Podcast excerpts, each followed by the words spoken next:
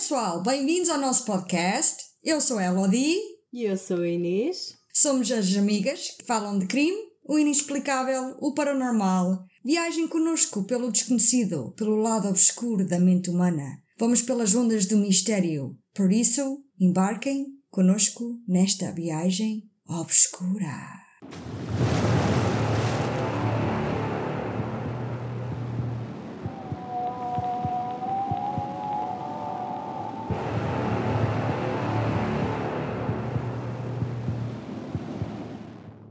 Pessoal, é sexta-feira! Yeah!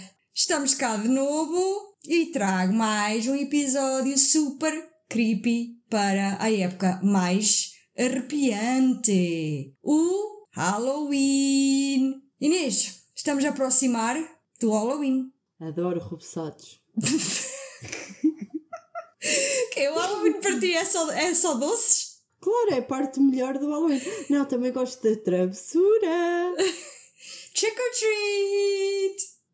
Bem, sabemos que o Halloween é mais festejado na América, né? Mas não quer dizer que nós não podemos festejar. E festejamos. Nós é doçura ou travessura. As travessuras são muito más cá, não sei como é que são lá, mas cá é farinha nos carros e nas portas, papel higiênico. Sim, também lá fazem muito isso. Fazem. Eu prefiro a parte da doçura. Toda Ah, a gente tem que dar doçura. Na América gastam toneladas de dinheiro só em enrabeçados nesse dia. É pá, cá não, o pessoal é muito forreta. Ah, mas eu estou a falar sério. Eu sei, eu vejo, eu vejo o pessoal que eu conheço na América mete tipo dezenas de fotos com caixotes de reboçados. Yeah. E nós cá não trazemos nem uma saquinha. Eu quando vou com os meus filhos é uma tristeza. É mesmo, eu, eu, eu, é mesmo triste é aqui. quase que nem dá para tirar um reboçadinho aos meninos que até ficam pena. Hum, sim, eu, eu gostava triste. muito do Halloween. Eu por acaso gostava muito do Halloween quando eu lá vivia. Ahm, mas pronto, já acabou. Podemos ir lá passar o Halloween. E quando? Este ano é só pagados. Compra as viagens que eu alinho. e vamos, e hoje vamos viajar, vamos. Sabes para onde? Não faço a mínima ideia. Para a América! Yeah, Ah, Só podia, boa. né? Só podia. Sim. Portanto, o episódio de hoje é sobre uma casa assombrada. Uh, Ah, se é na América, não é do Conde Drácula. não, isso é na Roménia. Por isso é que eu estou a dizer. Se é na América, não é, no- não é do Conde Drácula. Não. Mas, mais especificamente, em Nova York. Uau! Yeah, Inês, vamos lá contar ao pessoal a história da casa Hinsdale. Hum, vamos, Hum? eu nem sei dizer Hinsdale. Hinsdale, disseste muito bem, Hinsdale. Afinal, afinal sei. Sabes? Vamos então viajar para a América, Nova Uhum. York. Olha, já agora Inês, queres ir viajar eh, como? Hum, balão de ar quente. Ah, isso era fixe. Eu ia contigo. Olha, era altamente. Tu já viste que eu, para além de viajar para Nova York, viajava para montes de sítios e conseguia ver montes de sítios. Olha, não podias, Inês. Eu vou dizer porquê. Porque ias só passar eh, o Oceano Atlântico. Eu não ia só viajar por aí. Eu fazia desvios. Ai, fazias desvios. Fazia. Ok, pronto. Eu alinho. Claro que eu não queria só ver mar. eu, eu é que não queria certeza. Eu tenho um pavor ao, ao mar e Deus me livre. Eu arranjava atalhos. Epá, mas eu não sei como é que tu ias assim. Ah, eu Porque- também não. Porque eu nos meus sonhos eu faço o que eu quero. Sim, é, é a sonhar, né? Olha, conheces o filme Up? Sei, adorei. Eu ia viajar. Como Era up, up and away. Já agora levavas à tua casa. Claro, eu levava tudo. levavas eu levava, tudo. Eu levava tudo no. Eu, eu era como a abelhote rabugento. Só que sem a rabugice, porque por muito que eu tente é um bocado difícil. Sim, tu és. É, é muito raro estares rabugenta. Agora eu. Tenho os meus momentos. Não, mas dura pouco tempo. Pois é, infelizmente, eu Yeah. vou ser mais rabugenta. Sim, pode estar um bocadito, mas depois passa-te. Pronto, Já sabes, eu vou de balão de ar quente, tu vai como quiseres. Eu vou a par contigo, Inês. Ah, eu, sou, ok. eu, quero, eu quero ir contigo. Também podemos ir de jato privado. Hum, Chegamos mais rápido. sim. Mas não, eu gosto, eu quero, eu quero experimentar ir. Então, balão de ar quente. É assim que se diz, right? Ok. Não sei. Eu acho que ia ser uma viagem espetacular.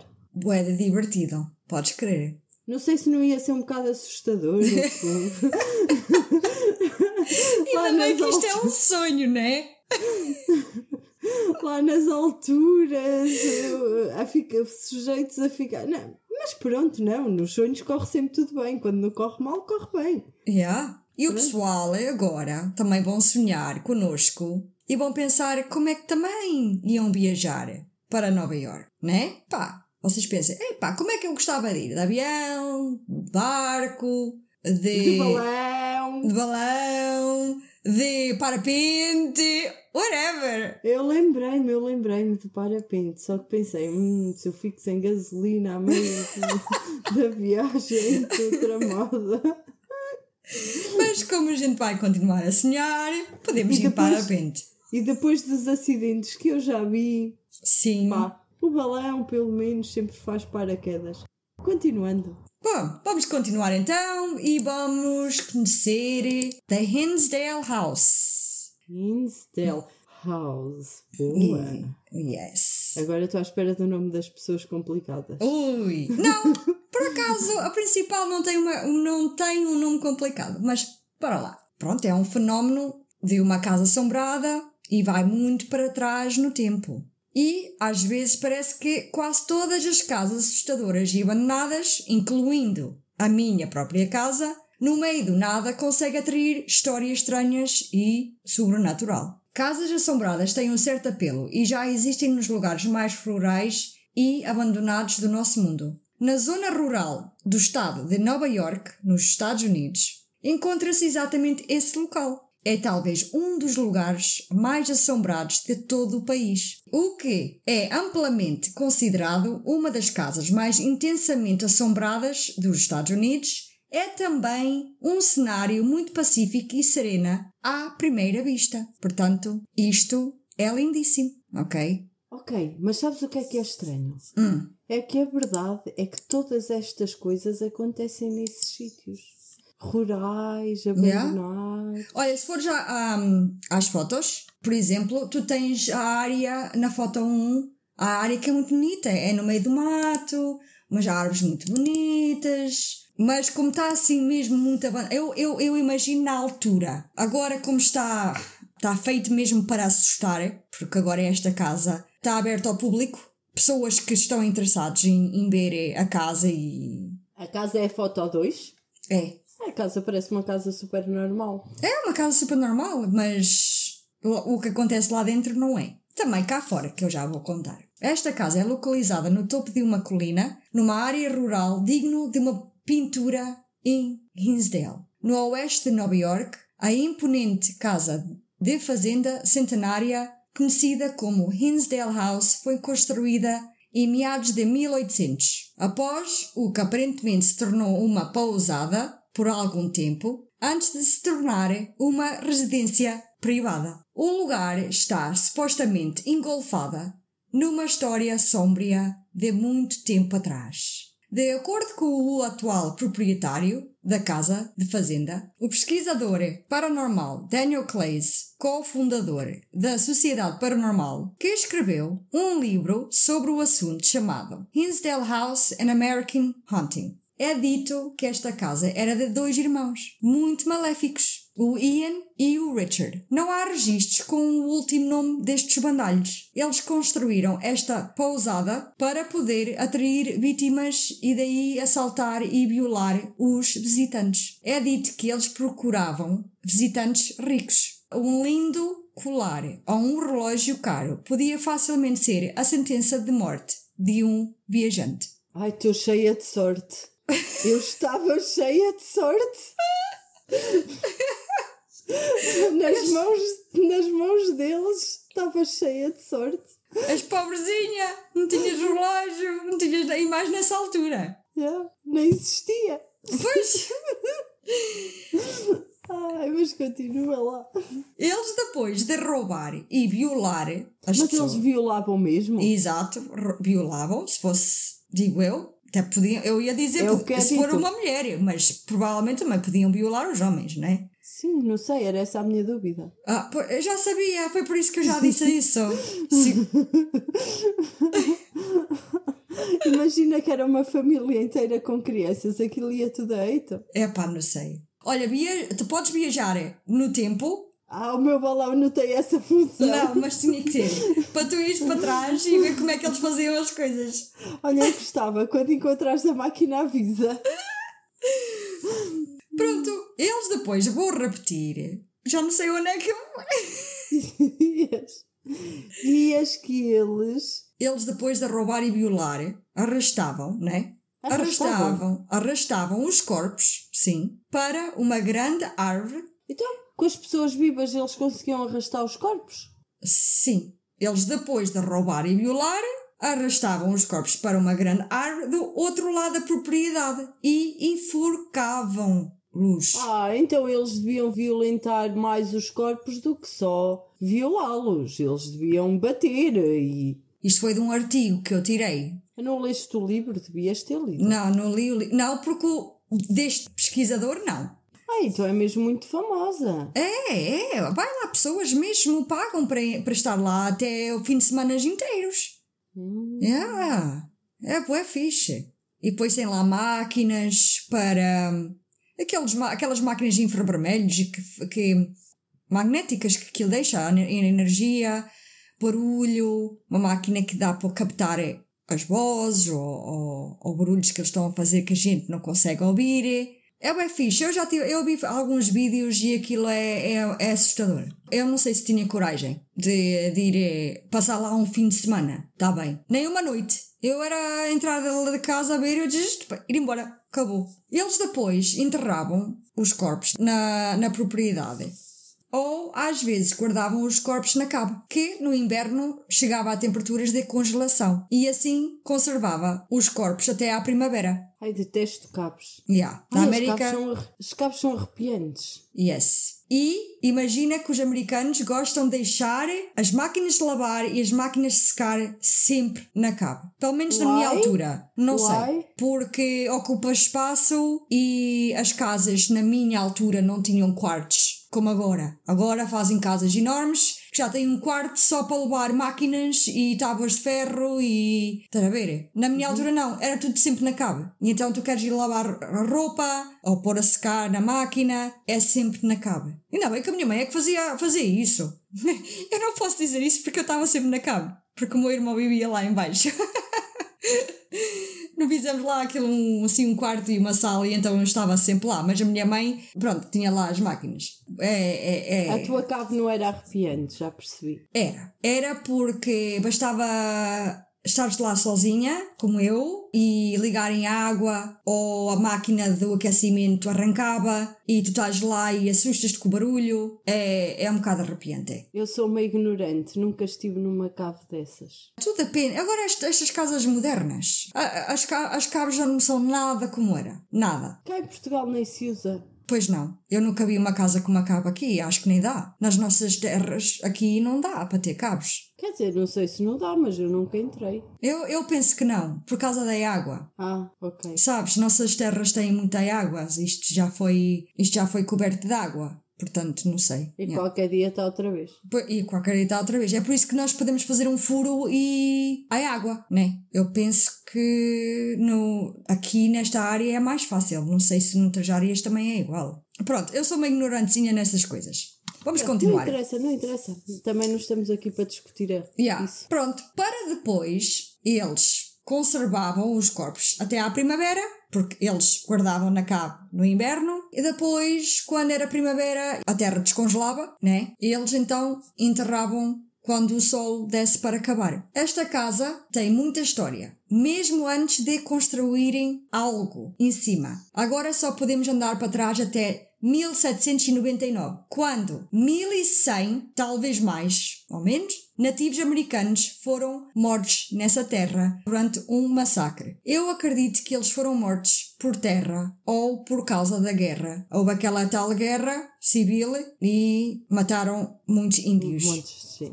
Yeah. Mas mataram índios. Sim, sim, sim, sim. Eram índios. que Eram índios, mortos. sim, nativos americanos. Uau. Diz que foi lá. Então são os índios que andam a assombrar porque eles são bué dessas coisas. Yeah, eles são bué mesmo. Eles estão sempre a fazer Eles aquelas. acreditam, acreditam nessas vidas todas. Ai, estou ansiosa para ir conhecer. Quando é que ficamos ricas? Quando tivermos mais ouvintes. Não é só nossas mães e nossas irmãs. Oh, que tristeza. Não está totalmente confirmado ou negado que esses nativos americanos amaldiçoaram a terra antes de morrerem, porque antigamente diziam que eles amaldiçoavam a própria água, a terra, porque os nativos da Europa tiravam a terra deles e eles então deixavam lá uma maldição, dizem eles. Agora, algumas pessoas especulam se isso é verdade ou não, né? Uma vez que não foi falado, falado até 2009, e a pessoa que falou sobre isso não tinha todos os fatos corretos. Portanto, isto até pode ser especulação. Há quem acredite que uma bruxa foi morta no local. Ela era uma nativa americana e então eles queimaram na fogueira, neste pedaço de terreno. Ela não. Que Diz-me. fixe! Eu estou a imaginar ela a arder naquelas fogueiras cheias de palha e ela a espalhar Ah, a maldição são, yeah. enquanto, enquanto ardia. Mas não é, não é nada fixe, Inês. Coitada da bruxa. Yeah. Não, mas foi Mas que é, é, é bem feito se isso aconteceu. Quem fez isso à bruxa ficaram amaldiçoados. Ai, isso era bem feito. Plenamente que sim. Aí era bem feito. Mas ela não era uma bruxa, apenas uma curandeira, porque os nativos americanos dizem que eram curandeiros, não eram bruxos nem bruxas. ou- Mas ba- bastava serem índios e terem aquelas suas crenças. Exatamente. Mas nesses tempos, tempos, todas as pessoas que não eram iguais ou que não tivessem as mesmas crenças era acreditado serem bruxas ou feiticeiros. Há também outra fonte que diz, disse que o nome dela era Elizabeth. E ela tinha acabado de se casar com o marido e ele teve que partir para a guerra. Eles eram um casal pobre. Quando Elizabeth começou a mostrar sinais de gravidez, todos na cidade pensaram que ela tinha enganado o marido. Of course! Né? Por causa disso, ela foi enforcada grávida. Ninguém acreditou nela, ok? É fucked up. Embora, quando o marido voltou para casa, ele procurou por ela por todos os lados e lugares e nunca a encontrou. Então não lhe disseram que a tinham matado? Não. Acredita-se que Elizabeth esteja enterrada perto desta árvore. A tal árvore que está à frente da casa é onde os mens ah, enforcavam o- as pessoas e agora, pelos vistos, esta também está lá. E as mortes não acabam por aí. Então, mas agora nós estamos a falar das mortes dos nativos Uhum. ou das mortes. De todos, é tudo naquela área da casa. Mas- Portanto, foram os nativos primeiro, né? Ok. Porque eles são muito mais antigos que os irmãos. Uhum. Depois foi os irmãos. E depois foi esta senhora Elizabeth. Isto são histórias. Mas a senhora foi morta nessa área porque ela morava nessa casa? Sim. São os relatos que há. Sim. Ah, então depois dos nativos terem sido mortos no terreno, Uhum. Na terra, os sim. irmãos Sim, construíram lá. construíram lá a tal eh, pousada, Sim. onde violavam, roubavam e matavam as pessoas. Uhum. Depois morreram lá. Uhum. E depois a tal Elizabeth foi para lá viver. Uhum. O marido foi para a guerra Uhum. e ela desapareceu. Uhum. Supostamente alguém a matou. Exatamente. Isto são histórias que ficam e depois há pessoas que conseguem, através de registros, ir para trás, ver quem é que tinha o terreno, em que datas. Estás a ver? É os artigos que há, é só é assim. Estás a ver? É, é- são pessoas que são curiosos. Este tal pesquisador conseguiu ir para trás e conseguiu estes. Então, mas quem é que desconfiam que tenha matado Elizabeth? Ai, Inês, tu fazes-me perguntas que eu não sei responder. Mataram-na por ela estar grávida e o marido não estar. Exatamente, Tá. que ele foi para a guerra. Mas o filho podia, ter sido, podia ser dele. Sim, só que as pessoas nesse tempo.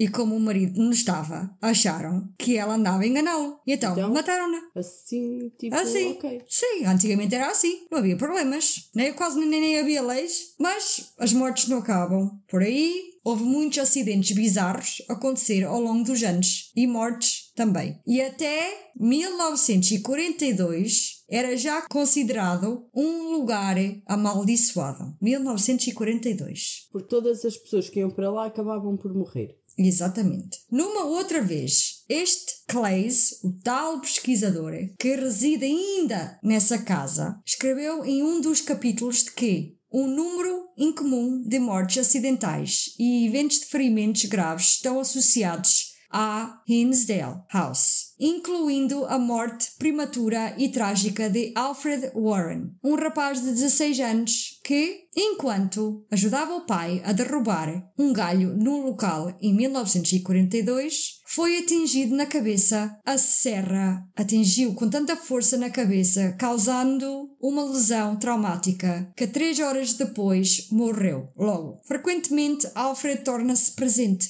eternamente jovem e conhecida por aqueles que ficam algum tempo naquela casa. Isto é o que foi dito ao longo do tempo. Não há grandes provas, mas há sim uma experiência de uma família que viveu nessa propriedade no início dos 1970. Portanto, tudo o que eu contei agora é o disco que diz. São histórias que os anos as pessoas vão contando. Clara, ah, é o nome que consegues Não. dizer. O nome normal, a Clarinha e a Gema. a Clara e Phil Dandy Pois, já tinha que vir a parte complicada. casaram-se em 1955 e criaram os seus quatro filhos: Mike, Beth, Laura e Mary, em Buffalo, Nova York. A Clara trabalhou como gerente de escritório no Buffalo State College e o Phil trabalhava como operador de um guindaste. que é o Búfalo não sei das quantas, era um restaurante. É uma cidade em Nova York. Ah, ok. Disseste que ela trabalhava como operadora em, em eu pensei, sei lá, será um restaurante? Não, qualquer- e- o, onde ela, o escritório onde ela trabalhava era o Buffalo State College. Era uma universidade com o nome Ah. da, da, da cidade. É como a Universidade de Aveiro. Ah, ok, ok. Ok? Ele trabalhava para a Ford Motor Company. Isto era uma família feliz e contente com a vida, mas como qualquer família havia muita pressão de trabalho e da vida, né? E então a família já se sentia cansado. Como esse casal foi criado de forma diferente, havia muitos assuntos que eles não se entendiam, e especialmente a religião. A Clara era uma católica praticante e o Phil só converteu depois. E a Clara nunca sentiu que ele levava a sério. E com os anos a passar e não terem muito em comum, começaram a afastar-se um do outro. Mas houve uma vez que fizeram uma viagem até uma cabana em Allegheny State Park durante o verão de 1967. E a Clara gostou tanto de sair da cidade e ficar tão perto da natureza, e nisso ela viu esperança para a família. Isso tinha tido uma energia positiva. As crianças adoraram estar lá fora e em família faziam montes de passeios e toda a família se sentia relaxada. No final dessa semana tiveram que ir embora e a família foi-se embora com o coração pesado. Portanto, o casal então pensaram em comprar a sua própria cabana. E quando compraram, nesse inverno, iriam sempre aos fins de semana para lá. Portanto, esta família foi comprar uma cabana lá. Mas não foi muito tempo depois que a Clara reparou que o marido já não ia tantas vezes com eles ao fim de semana e tornou-se só ela e os filhos sozinhos. Então ela decidiu o melhor era fazer essa situação mais permanente e mudar a família de vez, longe da cidade, e irem para o campo Bibere. A senhora que alugou a cabana disse à Clara que tinha outra propriedade perto, uma casa de fazenda, e não precisava muita renovação. A área era bonita e a casa, no geral, estava em bom estado. Num dia de primavera, a Clara e Phil foram ver a casa com os quatro filhos atrás no carro. A Clara descreve esse dia com muita excitação e antecipação a cada minuto. Quando a casa finalmente apareceu, descreveu a casa ao pormenor no livro dela. Ah, ela, ela, também escreveu um livro. Ela também escreveu um livro, sim. Uh, vais às fotos. Estou nas fotos. E a capa é, é foto 13. Echoes of a Haunting. Ela escreveu este livro. Ok. Sobre a casa assombrada. A experiência dela. Ela admitiu que algumas áreas da casa eram estranhas, com a adega por baixo da casa. Ela descreve ser terra batida e algo estranho. Mesmo a casa sendo diferente do que a família estava habituada, havia ainda uma alegria e entusiasmo dentro deles. Era lindíssimo. A casa ficava assente em 3 hectares de terreno e com um lago. Se tu quiseres ir ver as fotos outra vez, já vi as fotos todas. Tem. E estou a ver a foto da casa que mostra o lago. Ok, eu. E a cave? Olha, não tirei da cave? É que cena! Ah, é 4. É a foto 4. É a cave. Esta cave é assustadora. É, é lá e está foi... a terra batida. E foi nesta cave que, morre, que tiveram as pessoas mortas, porque a casa mantém-se a mesma. A casa é a mesma é que a, a pousada. Exatamente. Não sei, deve ter sofrido alguns, algumas alterações, né? Com, com, o tempo. Devem ter acrescentado, se calhar, uns quartos, ou não sei. Sim, Sabes... mas a, ba a, base é a mesma, provavelmente. Provavelmente, sim. Eh, nota-se que a cave é bastante antiga. Sim. Provavelmente podem ter remodelado a parte de cima mas a cave mantiveram a mesma. Exato. Não iam sim, fazer sim. outra cave. Eles rapidamente trocaram a cabana pela casa Hinsdale. Durante a primavera, a Clara e os filhos fizeram várias viagens de Buffalo para Hinsdale. Tu queres te rir? tu queres imaginar que eu estava a vê-los ir viajar em cima do Buffalo? É ah, eles fizeram várias viagens de Buffalo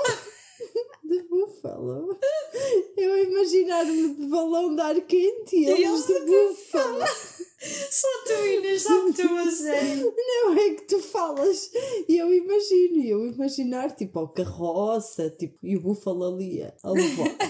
não, já existia carros nesta altura. Pá, não interessa, eu gostei mais da ideia deles andarem a carregar as coisas de búfalo. Pronto, eu vou dizer o que é que eles até transportavam as coisas. A família fazia estas viagens no station wagon, uma carrinha, ok? Hum. Não de não búfalo. Era de búfalo. Não, não era de búfalo. Que pena, que Mas se calhar era mais divertido. Tinha sido muito mais. Yeah. Para o búfalo, não.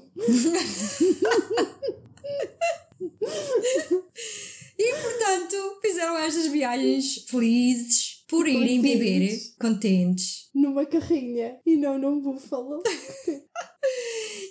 e iam viver para uma nova casa e começar uma nova vida. E isto é quando começaram as primeiras coisas estranhas à família. Olha, ah. isso porque eles não se lembraram de usar o balão quente, senão traziam a casa e tudo. Nos desenhos animados. Eles eram up, up and away! Pronto, a família começou a ter problemas com os carros, assim do nada. E, e não só. Os búfalos? É pá, os búfalos não sei. Ah, ah. os búfalos mantiveram-se bons. e isto não era só os dandies, mas também pessoas, quem frequentava a casa deles. Por exemplo, visitantes, amigos. Yeah, yeah. A carrinha deles era dos anos 1970 e era relativamente nova e nunca tinha dado problemas. Mas desde que começaram a fazer as viagens, o carro começou a aquecer e ficaram várias vezes a pé. Mas depois de tanto aquecimento, o radiador daí pifou. E isto era sempre quando estavam a chegar à casa. Então resolveram livrarem-se do carro, pensando que era do carro. Começaram no... a andar a pé. Ou de búfalo. Ou de búfalo. Eu ia dizer de búfalo, mas achei que já era demais. não, mas não era. No dia 18 de julho de 1970, a família fez a última viagem de Buffalo para Hinsdale.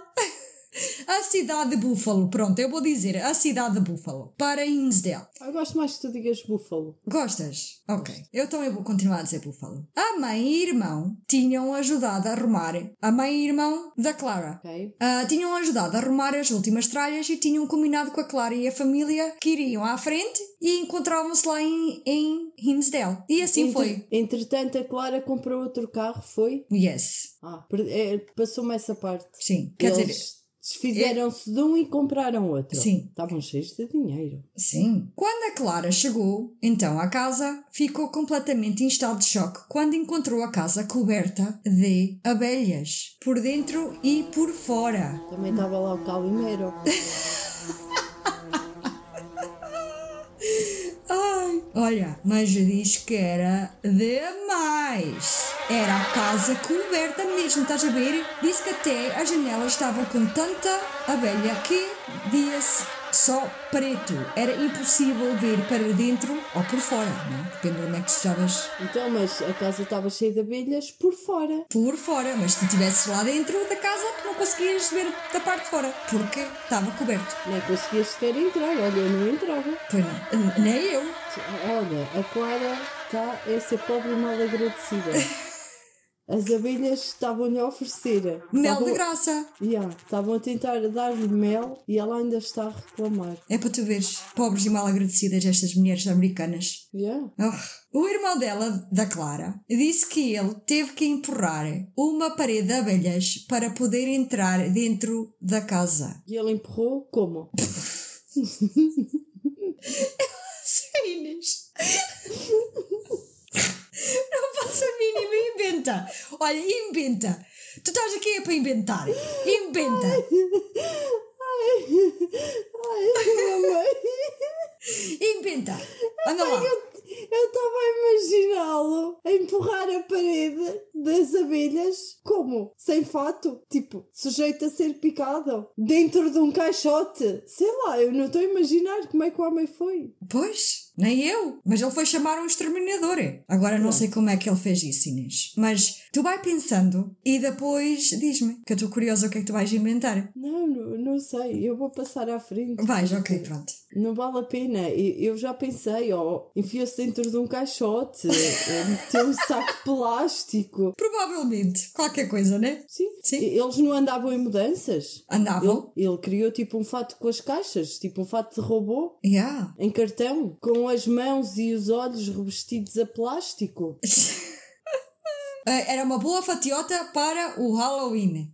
é isso. Inês. Afastador de abelhas. Vais ser isso para o Halloween. Está combinado. Vamos preparar o teu fato. Tu vais ser o irmão da Clara. E tu vais ser a, a abelha maia. Tens de arranjar o calimero.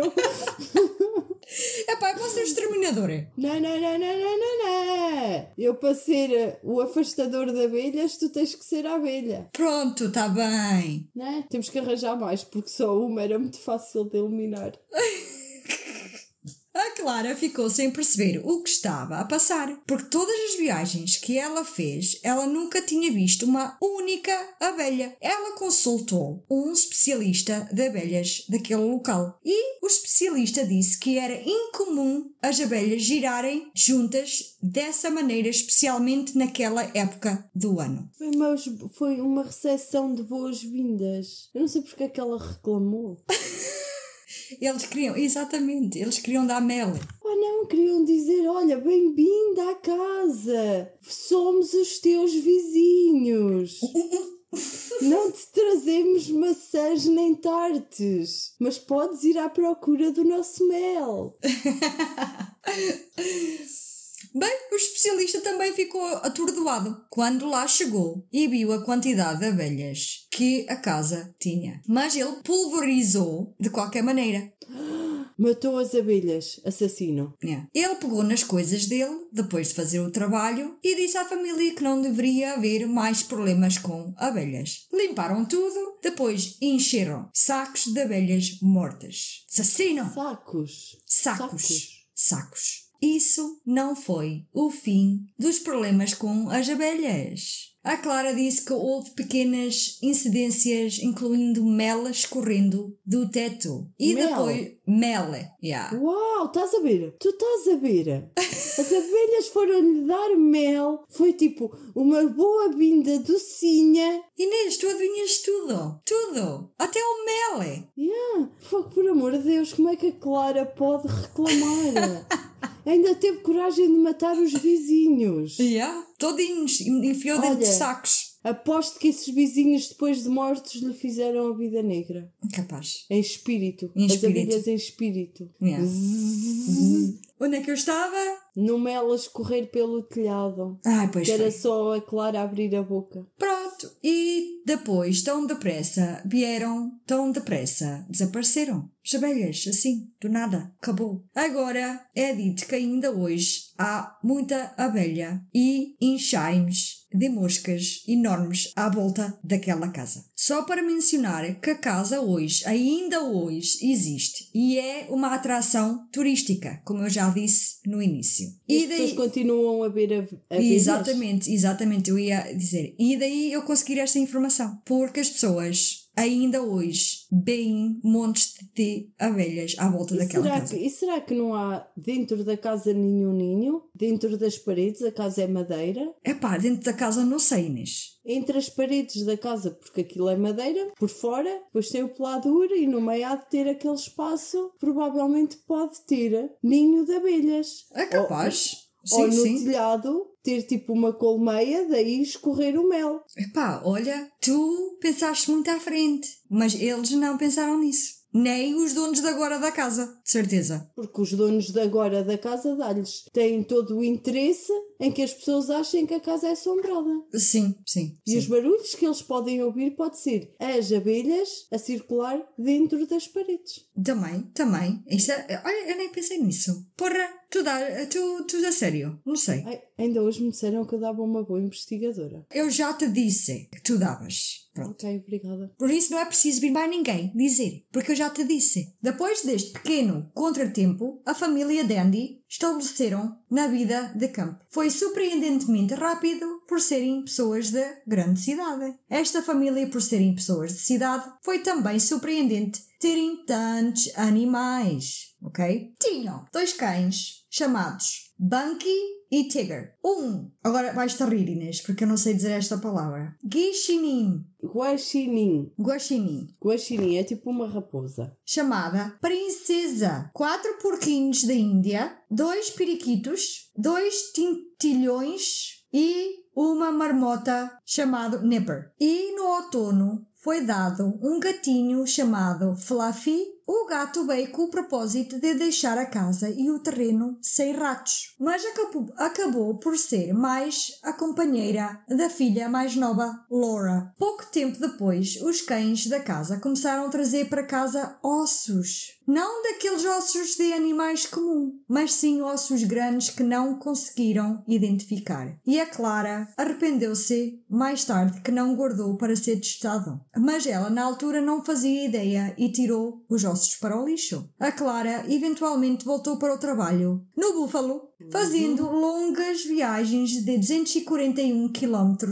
Isto todos os dias, segunda a sexta. Primeiro dia de trabalho dela, ela saiu de casa às 5 da manhã e voltou às 6 da tarde. E quando entrou em casa, conseguiu cheirar o comer, a fazer-se, e ela imediatamente sentiu paz. Mas isso foi até ela chamar a filha Mary para vir comer. A filha vinha de bicicleta da estrada a chorar e a sangrar da cara dela. Ela bateu numa pedra que estava nas- na- no meio da estrada e foi projetada por cima do guiador. E bateu com o queixo no chão e logo a seguir foram levar a Mary ao hospital e ela levou seis pontos. Olha, Ah, eu tenho-te a dizer ah, que eu tive um acidente parecido com o da Mary aham. quando era mais nova. Também estava ah, na minha bicicletazinha a ir para a escola, Uhum. sem mãos, que Ah, claro, tu tinha que, tinhas que ser cool. a mexer no telemóvel.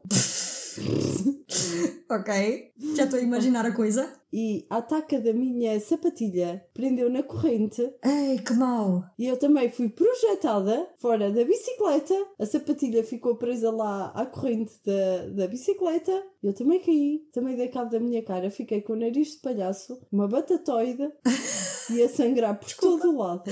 Eu estou a rir, mas é porque eu gostei do batatoide. Não, foi mesmo. Foi horrível. Eu nem fui à escola. A senhora da casa da frente eh, socorreu-me, encheu três toalhas de sangue, ok? Uhum. Chamou a ambulância. Fui para o hospital, tive montes de tempo. Mas não partiste o nariz, nem nada. Não, não, não. Ah, ok. deve ser daí o meu desvio. Ah, pois. Que as Não é- pessoas reclamam quando estou a fazer o meu teste do Covid que tenho um desvio enorme. Olha, se calhar até foi, é. da, foi da batatoide.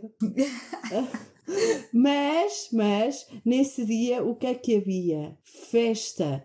Havia o Santa Maria a tocar no. Ei, E a Inês tinha combinado com os amigos da escola ir assistir. ei, que mau. E, aí, e os amigos da escola foram buscar a Inês a casa Com algo batatoide? com alto batatoide e foi para a festa. Com a, com a minha irmã Teresa, hã? que, Ei, chorou e, olá, Teresa, beijinho, Teresa. que chorou e gritou que queria ir comigo. E assim que entramos no pavilhão para começar a ouvir a música, ela chorou e gritou que queria sair de lá, que lhe doía a cabeça. Resultado final, enquanto os meus amigos ficaram lá dentro, eu fiquei cá fora com ela e não assisti a nada do Ah, concerto. nada. Ela não gostava da Santa Maria. Não, mais obrigada, cachopa. Não, ela não gostava de barulho. E de Santa Ah. Maria também não. Mas eu também não gostava de Santa Maria. Ah, Eu eu, queria- eu gostei de umas músicas que em 2000 que saíram. Eu gostava era de me divertir com os meus amigos. E ela nem me deixou. Porque És má. que és má. comigo e depois eu nem consegui assistir a nada. É pá, porque é que as irmãs mais novas fazem isso? Epá, e depois, pior que isso, é que eu saí à rua com aquela batatoide, com a cara toda esfolada, naquele estado lastimável, desnecessariamente. Ah, pá, eu porque já fiz isso à minha em casa. irmã. Tantas vezes. Também ser assim tão. Ah, coitada. Até tenho pena dela. As irmãs mais novas são assim. Epá, Querem a Car- sempre ir com as irmãs mais velhas, mas A Carla, depois. a Carla não tem nada a reclamar. Nunca lhe pedi para sair com ela, nunca. Mas eu acho que a diferença de idade também é muito grande, É, são é, 8 é. anos. Eu e a Teresa são, são 3.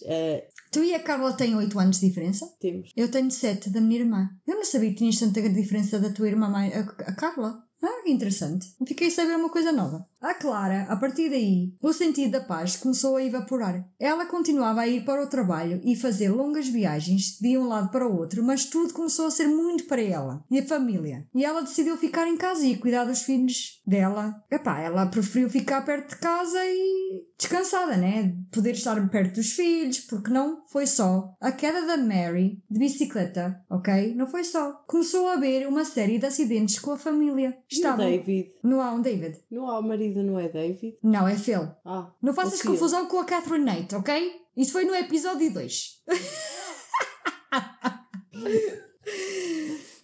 Pronto, e o Phil? O Phil. Nunca O falaste? Phil. Ele está um bocado muito ausente nesta história. Mas mais à frente eu, tu vais perceber porquê. Estavam constantemente a ter acidentes estranhos. A família ficou a família mais azarada de sempre. Olha, é Parece como eu. tu.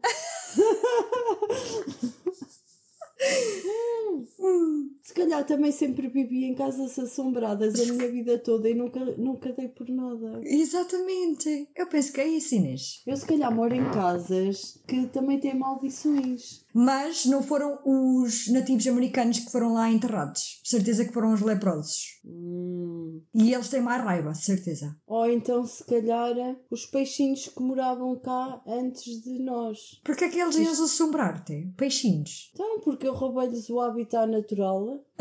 Ok. Os animais marítimos, os caranguejos, Já. eles ficaram. Eu roubei-lhes o terreno deles. Pois foi, Inês. Devias ter vergonha. Yeah. Nós devíamos ter todos vergonha. Antepassados, porquê é que vocês fizeram isso? Agora eu estou a pagar. Ah, mas nós sabemos que isso não era bem o azar, né? Mas eles ainda não sabiam que havia uma força a causar estas coisas bizarras. E eram as abelhas nas paredes.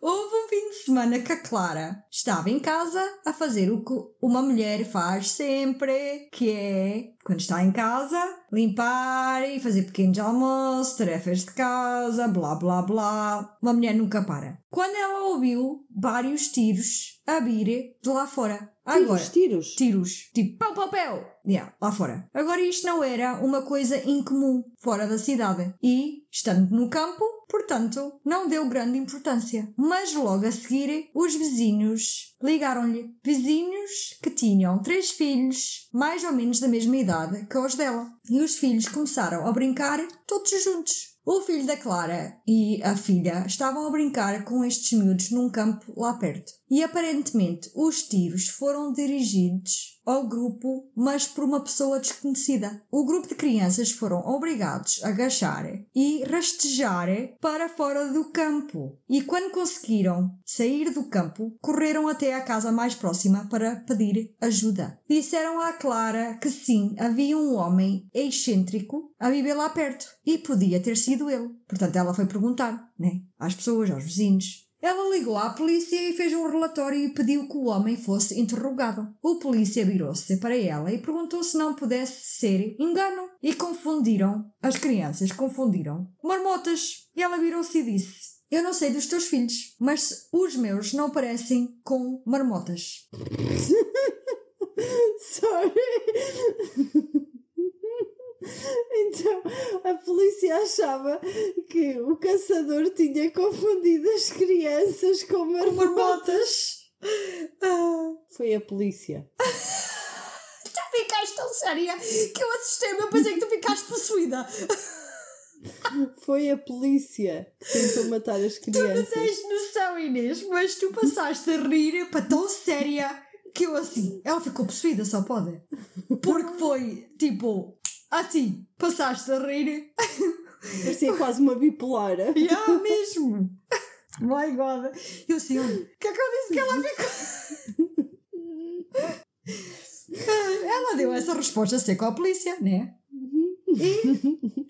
Seca, mas linda. Eu Yeah. amei. Era, era uma resposta à Inês. Yeah. É. Nunca descobriram quem tentou alvejar ou dar os tiros às crianças e então o assunto caiu. Ou descambou, pronto. Não falaram mais no assunto. Agora estas mesmas crianças vizinhas que sempre viveram em Hinsdale, New York, a vida toda, contaram à Clara sobre uma lenda de um fantasma local. Disseram que havia certas horas do dia que um homem fantasma era visto andando pela estrada fora. Essa estrada McMahon Road era aonde ficava a casa deles. Ao princípio, a família começaram a rir e descartaram e levaram isso como uma brincadeira. Portanto, eles não estavam a levar a sério o que os vizinhos estavam para aí a dizer. Acharam isso uma anedota. Mas há sempre uma mas nesta história. Uns dias de fumo a fogo.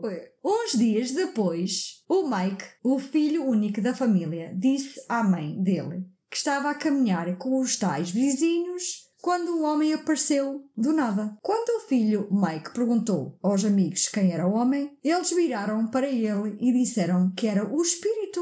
Obviamente! Disseram isso com uma naturalidade. O Mike não acreditava nisso e, como o homem estava vestido como um trabalhador de campo, ele achou-se que pudesse apanhar o homem para poder falar com ele e provar aos amigos que não havia nenhum espírito. Que disparate! O Mike começou a correr atrás da figura do homem e, quando ele estava a apenas um metro do homem, o homem dirigiu-se atrás de uma árvore e desapareceu. O Mike ficou completamente em estado de choque e foi para casa e contou à mãe nessa noite. a mãe riu-se e não disse nada. Deve ter pensado que era coisas de criança, né? Agora os vizinhos também tinham uma filha chamada Pat e ela não achou que fosse uma coisa para ignorar e descartar. A Pat andava muito com as filhas e frequentava a casa dos dandies com muita frequência. E ela contou que já tinha visto esse espírito muitas vezes. Ela descreveu o homem sendo preto. A Clara perguntou se ela queria dizer que ele era preto, como a cor do da pele.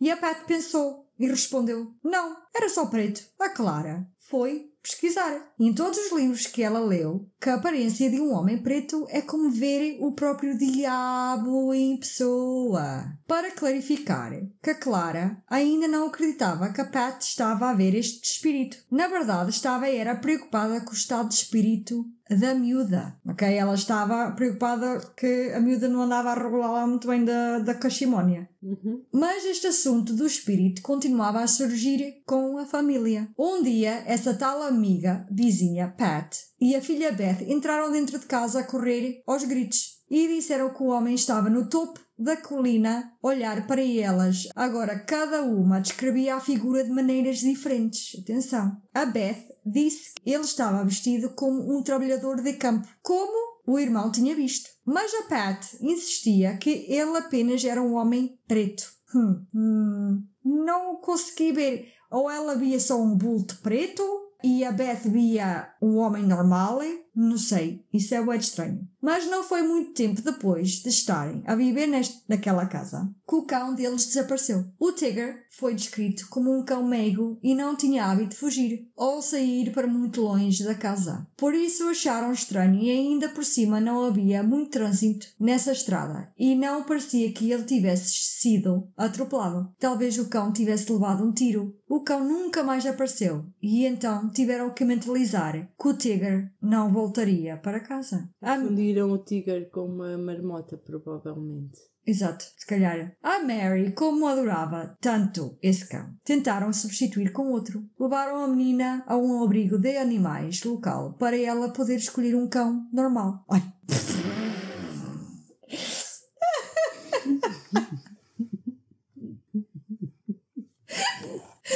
um cão normal. Ai, eu acho que estas partes são as melhores. As que tu vais cortar. Ah, para ela poder escolher um cão novo, queria eu dizer. Ela, não te estejas a rir. Ela escolheu uma cadela e a raça era igual e parecia mesmo o outro que tinha desaparecido. E com o tempo, os dandies recolheram cada vez mais animais. Houve um gatinho que foi acolhido chamado Tish. E não sabem como, mas foi encontrado dentro da máquina de secar já morto! E nisto muitas outras coisas estranhas começaram a acontecer durante o inverno de 1970. Na cave. Provavelmente a máquina de secar estava na cave. Não sei. A Clara disse que era o inverno mais frio registado. 20 graus abaixo de zero. E sem contar com o vento frio. No dia 1 de fevereiro de 1971, os tubos da água congelaram e não descongelariam até abril. Então a família tinha que transportar água de um velho poço lá fora. Isso levava todos eles a transportar água suficiente para um só banho. E isso envolvia ter que aquecer a água no fogão e depois encher a banheira. E eram só autorizados um banho por semana. A Clara nunca mais esqueceu esse inverno. A casa era velha e fria e a neve dificultava o acesso à água. Uma tarde, depois de transportar balde atrás de balde de água, nessa neve e temperaturas abaixo de zero, e vento que congelava os pulmões quando respirava. Para dentro, a Clara viu qualquer coisa no céu. O objeto aproximava-se e vinha com velocidades loucas. E no silêncio congelado da tarde, a Clara apercebeu-se que o objeto não produzia som nenhum. Era o meu balão de ar quente. Eras tu, Inês, a chegar! Por amor de Deus. Pois, estavas à procura do teu búfalo. Yeah, Porra, esta gente não sabe nada. yeah. Ela chamou os filhos e eles todos ficaram a olhar para o objeto, tentando Era um ovni. Pois, tentando perceber o que é que era aquilo no céu. O objeto foi descrito como grande e redondo e sem contornos de janelas. Enquanto observavam, o objeto desviou-se para o norte e desapareceu. Era um foguetão da NASA, pá. E as crianças ao longo do tempo reportaram mu- muitas vezes verem os mesmos objetos no céu. Mas a família não sabia o que realmente aquilo era e até tinham receio de falar nisso com medo que as pessoas achassem a família louca. Aquilo provavelmente havia lá algum campo de treino de ovnis. Já sei, eles andavam aos tiros para apanhar os ovnis. E era a polícia. E, Yeah. Entretanto, como estavam com fome no meio da mata, decidiram ma- matar as marmotas para comer. Bem, nisto passou o inverno e no verão a Clara estava na cama numa noite quente. Passou do inverno para o verão, assim, de repente. Nisto, ela acordou com uma luz fluorescente pelo quarto, todo ainda confusa. Ouviu o filho a chamar por ela lá embaixo. E nisto, ela gritava que a casa estava inundada pela luz. E ele achava que a fonte da luz vinha da janela dele. Agora a Clara pensou se a luz estava na parte de cima e da parte de baixo, então a fonte vinha era de cima. Era o OVNI, finalmente ele emitiu a luz. De inverno, ele só passeava. Uhum. Verão, ele decidiu emitir a luz. Ou então era algum espelho que eles tinham lá a fazer reflexo. Era um ovni. Não te queres acreditar? Era um ovni. Eu acredito. Eu também gostei da teoria do espelho. Também, também. Mas Pendurado no ar, su- submerso, sozinho. tá bem, mas o espelho, tipo, não havia sol, era de noite. Ah, era de noite. Era. Então era lua. Era lua cheia. Ai, era lua Era algum- cheia e estava a transmitir para o espelho. Não, era lua cheia, era um eclipse. Um eclipse qualquer. Não, um eclipse. Era uma lua, uma lua especial. Se calhar, se calhar é mesmo isso. A luz continuou por 10 minutos e enquanto a família juntou-se no quarto dela e longe das janelas com medo. Quando a luz... Pirilampos! A casa que tinha sido antes inundada por abelhas, agora era pirilampos! Olha, existem muitos pirilampos.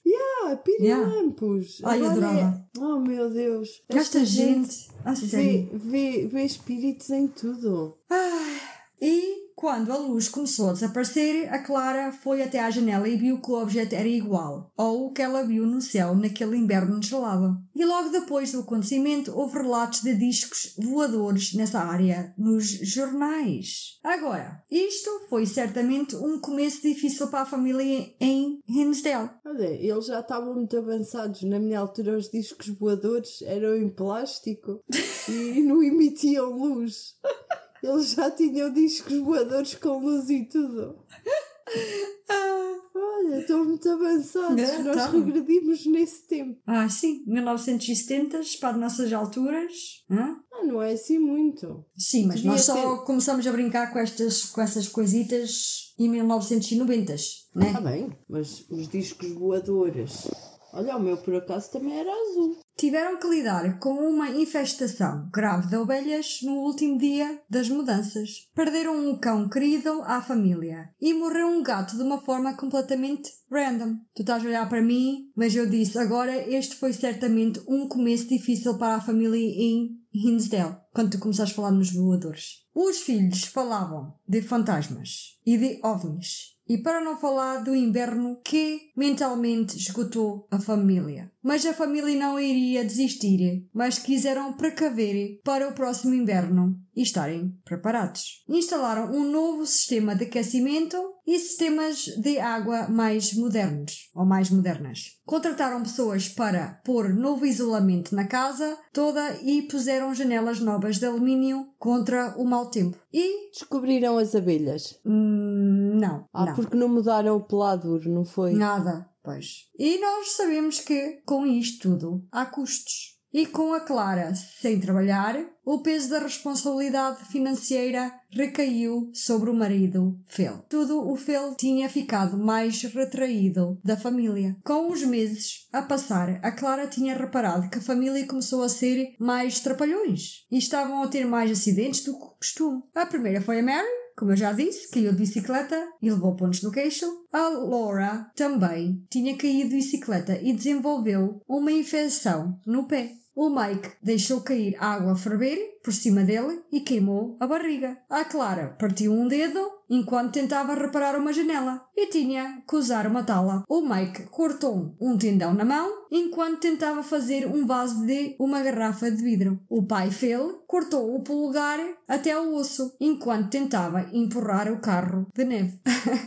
A Beth, isto vai continuar. A Beth caiu numa aula de ginástica e partiu o braço e desfigurou permanentemente. A Laura partiu o pé enquanto fazia exercício. A mãe da Clara caiu baixo das escadas na primeira semana de lá estarem na casa nova e partiu a perna. E os pais da Clara tiveram um total de três acidentes de carro vindo de visitas de Hinsdale. O que é que tu estás a rir? O que é que tu queres dizer? Nada, nada. Tá, tô, a- acho piada ao búfalo. Continua. Ah, e nisto não era só problemas com os carros da família, mas também com os amigos que visitavam. Ou pessoas que mal estacionavam ficavam sem sistemas de exaustão, caía assim, sem mais nem menos. Ou os travões falhavam, ou a transmissão simplesmente não queria funcionar. Agora sabemos que já morreram animais como o cão Tiger e o gato no secador da roupa, mas não será só esses animais a morrerem. Esta família teve sempre animais. E tinham estes animais mesmo na cidade, não era só porque estavam no campo. E nunca tinham morrido tantos animais em tão pouco tempo. E quando morriam era de velhice. Mas sim, morreu uma quantidade de animais e não por velhice. Morreu um canário, dois periquitos, um cão, três porquinhos da Índia e um guaxinim. Guaxinim. Guaxinim. No quarto da Mary morreu três dos animais e morreram num período de dois meses e sem causa aparente. E o veterinário disse para evitar que os animais fossem para esse quarto. E também havia a questão do dinheiro a desaparecer. E isso era um assunto bem importante para uma família que todo o cêntimo fazia falta. A Clara disse que desaparecia até de recipientes trancadas. Eram somas pequenas, mas fazia toda a diferença, como a gente sabe, somos pobrezinhas, né? Uhum. E nisto a família começou a sentir que algo não queria a família dentro de casa. Agora, essas coisas ainda não são as mais assustadoras. Eu estava-me a adiantar um bocado. Vamos para trás, para quando a Clara ainda trabalhava fora de casa em 1970. Vamos para trás no tempo. A Clara um dia chegou a casa e encontrou os filhos muito chateados, alegando que alguém invadiu a casa.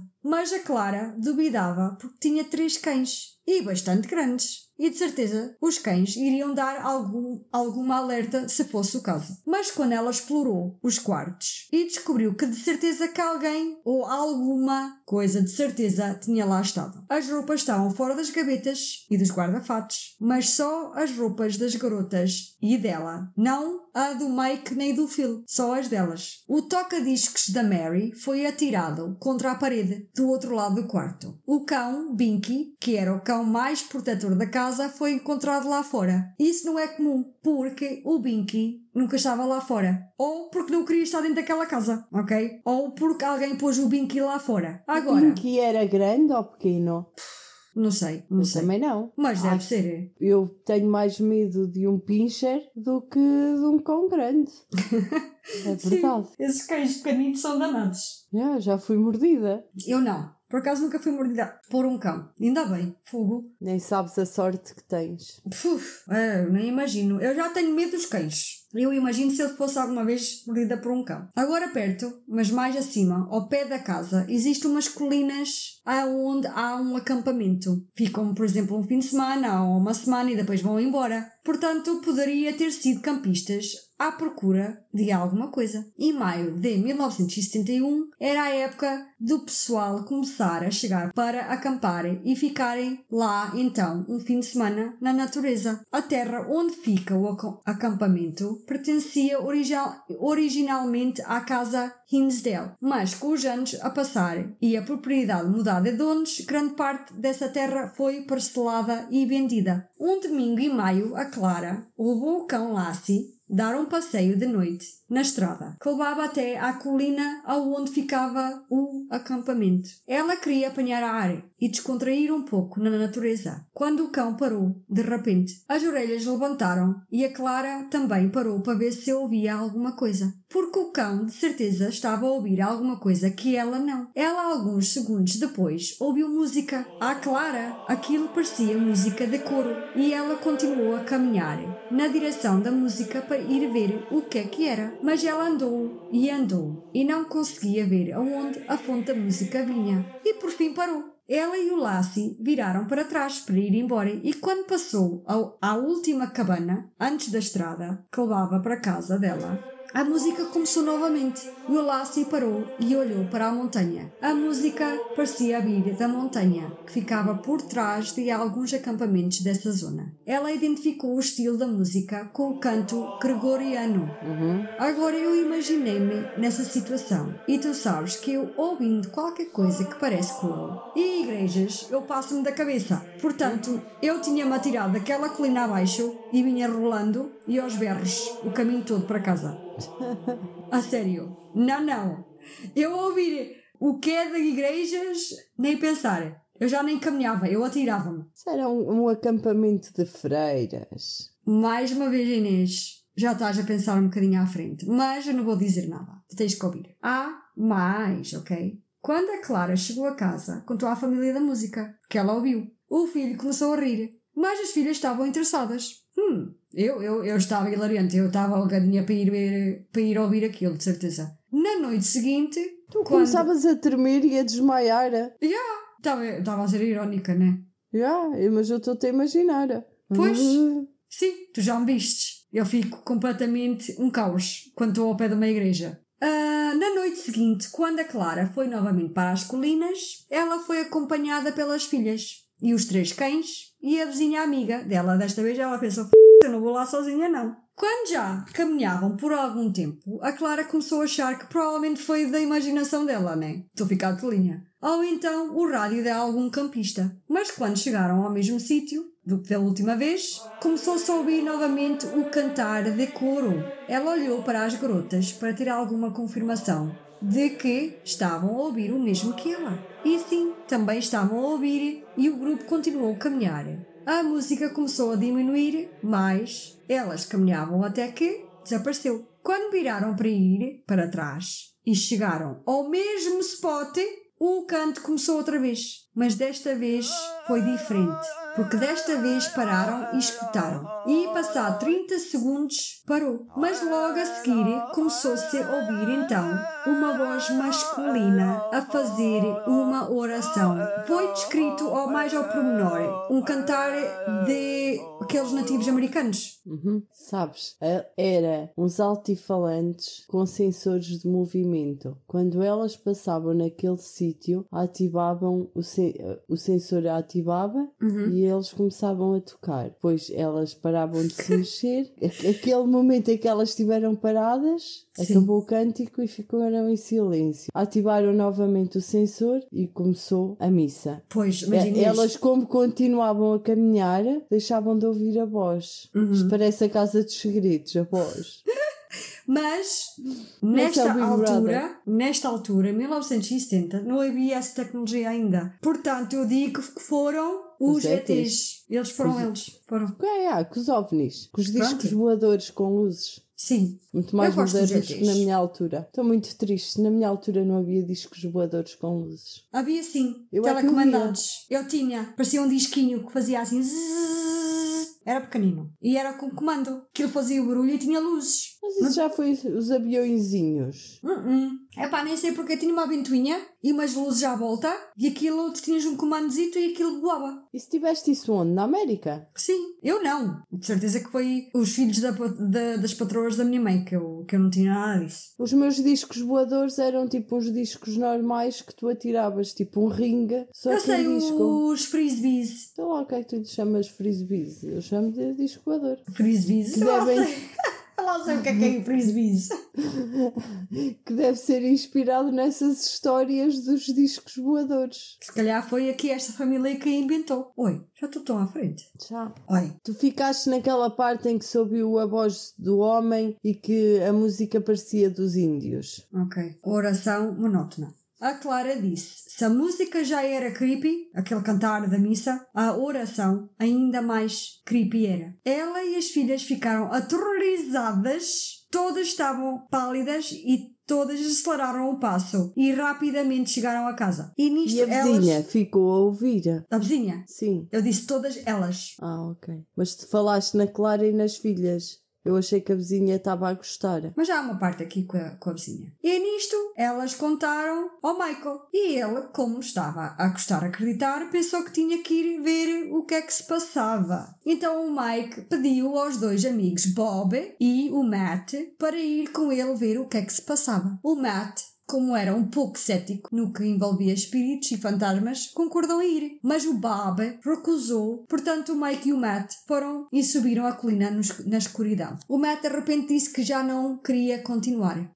Cagufas! Mas o Mike convenceu a continuar. Mas isso foi só até que eles ouviram o grito de uma mulher perfurando o ar da primavera e ressoando pelas colinas circundantes. Bastou um grito agudo, ficassem completamente completamente arrepiados e perdessem a coragem de momentos atrás. Até eu. Eu perdi toda a coragem, mas eu já tinha perdido a coragem toda há muito mais tempo. Depois dos rapazes contarem o que aconteceu à família, decidiram em conjunto para não voltarem às colinas. Portanto, a família concordou que ninguém ia para as colinas. Conforme os anos passavam, a Clara volta e meia ouvia pessoas comentarem em como ouviam cantar vindo das colinas. E também pessoas perguntavam se existia alguma igreja. Freiras, Inês. Freiras! Eu disse! Pessoas perguntavam se existia igrejas. Portanto, mais uma vez, Inês Está um passo à frente. Está um passo à frente. Mas, pelo conhecimento da Clara, não havia nenhuma igreja lá perto. A Clara Dandy disse que a casa parecia estar no, no meio de um vácuo e essa impressão crescia conforme os meses passavam. Uma escuridão caía sobre a casa e afetaria todos os ocupantes dentro. Quando isso acontecia, os animais ficavam agitados, os pássaros voavam loucamente, as crianças estavam mais sensíveis. Começavam a chorar e fazer birras, tinham discussões mesquinhos que começava do nada e ninguém conseguia adormecer descansados. A Clara chamava estes tempos Umbrella Nights. Uau! Noites de guarda-chuva. Disse que noites normais ela podia caminhar à noite, no escuro, sem problemas. Mas na noite de guarda-chuva, Umbrella Night, a atmosfera fazia com que ela arrepiava-se toda e sentia uma nuvem negra à volta dela. Numa noite dessas, a Clara percebeu-se que um dos gatos dela, a Jinx, não tinha voltado para casa antes de anoitecer. A Clara gostava, antes de ir para a cama, verificar se todos os animais estavam bem e seguros em casa. A Clara então foi lá fora, com foco, e chamava pelo gato. Jinx! Jinx! Nisto ela sentiu, ela descreve como uma força invisível a deter o caminho dela. Ela não conseguia mexer-se, algo não deixava ela seguir em frente. Mas ela descreve o quanto estava enganada. Ela não percebeu se ela foi fisicamente contida ou mentalmente, mas o efeito seria o mesmo. A Clara virou-se e correu para dentro de casa. Mas já dentro de casa, ela repreendeu-se por ser tão tola e foi novamente lá para fora, determinada a encontrar o Jinx, o gatinho dela, e trazer-lhe de volta. Ela, enquanto caminhava pelo quintal, ela iluminava o caminho com o foco. Ao pé de uma árvore, viu dois olhos brilhantes olhar de volta para ela. Era um búfalo. A Clara Yeah. caminhou em direção aos olhos brilhantes, chamando pelo gato Jinx, Jinx. Mas quando ela se chegou perto da área onde estavam os olhos, não estava lá nenhum gato. Ela começou a sentir outra vez o medo a subir no estômago e ela devagar começou a afastar-se, nunca tirando os olhos dela do sítio onde ela viu os olhos brilhantes. Ela estava a recuar, Uhum. sempre com os olhos ali fixos. E quando ela tinha já afastado dois metros, os olhos reapareceram. Isto já era muito creepy para ela ela. aproximava-se, eles desapareciam. Ela afastava-se, eles apareciam. Apareciam, ok? Fantástico. Yeah. Não, não, não é nada fantástico. Ah, eh, isto já era muito creepy para ela e ela então voltou para casa, mas sempre a chamar pelo Jinx. E 30 minutos depois, sem nenhum sinal do Jinx, ela então pediu à filha Beth para ir com ela procurar. E daí as duas aventuraram-se lá fora, à escuridão. A Beth com o foco e a Clara ao lado. Tipo, vai tu à frente. Já, tu tens a luz, vai tu. Fogo! Se o espírito levar, leva-te a ti, não leva a mim. Já. A Beth não tinha ido as últimas duas vezes, então ela estava a sentir corajosa. Ela foi à frente da mãe, sem problemas nenhumas, mas de repente ela parou no mesmo sítio que a mãe tinha visto os olhos. E ela gritou à mãe que tinham de voltar lá para dentro. Algo não estava bem. Enquanto correram para casa, juntas, viram o Jinx a correr do outro lado da casa e a correr para elas. Pelos vistos, o Jinx não vinha do sítio onde a Clara tinha visto os olhos brilhantes. O Jinx também estava completamente assustado e não queria correr até aquele mesmo sítio. Portanto, ele Coitado do gato. Yeah. O Jinx estava com- claramente aflito para ir para dentro de casa para um sítio seguro. A Beth nunca tinha dito à mãe o que tinha visto ou sentido naquela noite. Foi algo que fez com que ela sentisse insegura ou algo não estava bem. A Beth só contou alguns anos depois. Pouco tempo depois dessa primeira noite de guarda-chuva, Umbrella Night, aquilo tudo com o gato e os olhos a brilhar. A Clara teve que levar a Beth ao médico depois de ter partido o braço na aula de ginástica. O Mike, a Mary e a Laura ficaram em casa e os três estavam sentados na sala de estar quando os cães começaram a ladrar, alertando-os. Todos correram para a janela e daí foi quando repararam num rapaz que estava a caminhar na propriedade cerca de 6 metros da janela deles e tinha aproximadamente 16 anos. Enquanto ele caminhava, os três ficaram a olhar. O rapaz virou e caminhou até ao lago e depois desapareceu diante dos olhos deles. O menino Saltou para o lago. Acho que o Mike vai ter o mesmo- esse mesmo pensamento. Eles ficaram completamente atordoados e começaram a perguntar: Viste aquilo? Viste? Ele desapareceu. E ele tinha desaparecido tão de repente que o Mike tinha certeza de que ele caiu num buraco ou algo assim do género.